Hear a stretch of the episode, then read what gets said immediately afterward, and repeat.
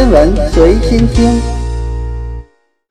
你好，今天我们来说一个引力和时空弯曲的话题。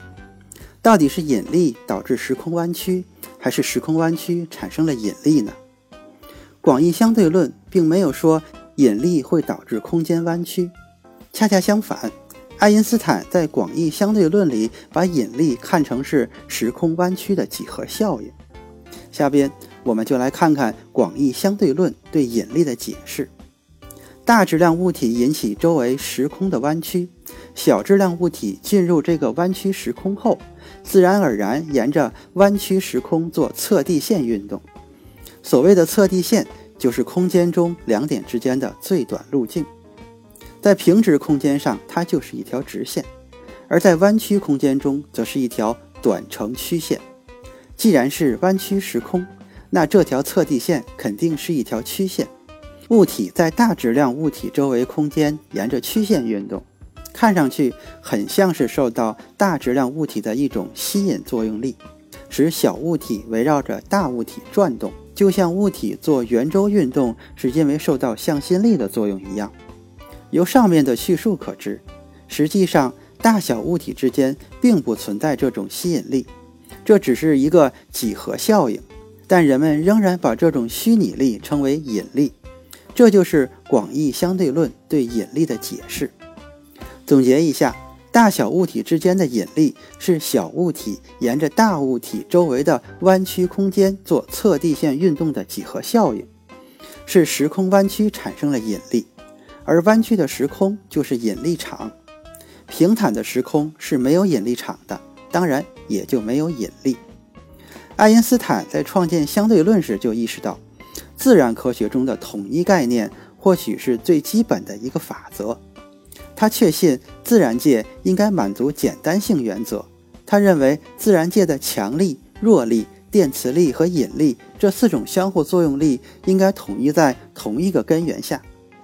首先，他不认为引力是实在的力，并在广义相对论中成功的将其几何化。他对其他三种力的看法也是如此。所以，接下来他试图把其他三种力也几何化，用单一场论同一原则下来解释所有相互作用基本粒子之间的关系。遗憾的是，他后半生的经历虽然都致力于研究这一统一场论，但最终没有成功。不过，他这一建立统一理论的思想始终吸引着人们不断的去探索。现代科学的另一支柱。量子力学也试图建立大统一理论，不过量子力学却认为，引力与自然界的其他三种力一样，都应该是实在的作用。这一点与广义相对论对引力的解释是不同的。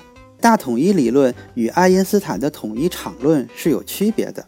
这其他三种力都由媒介粒子来进行传递和交换现实相互作用，比如说强力由胶子来传递。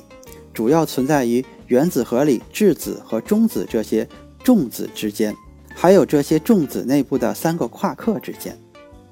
弱力出现于放射性衰变中，由 W 及 Z 玻色子传递。电磁力最广泛，出现于我们日常生活中，包括平常所说的弹力、摩擦力、压力、拉力、推力等等，都属于电磁力。当然还有电力、磁力、电磁波等。电磁力由光子传递交换，量子力学认为引力也应该由媒介粒子进行传递交换，并把这种粒子称为引力子。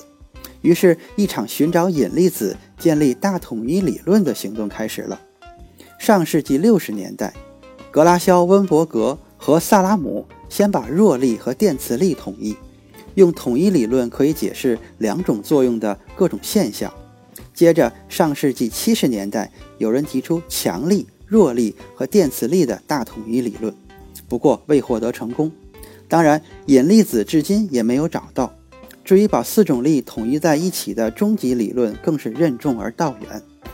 自上世纪九十年代到进入二十一世纪以后，科学家又陆续推出了超弦和升级版的 M 理论，但终未能证实。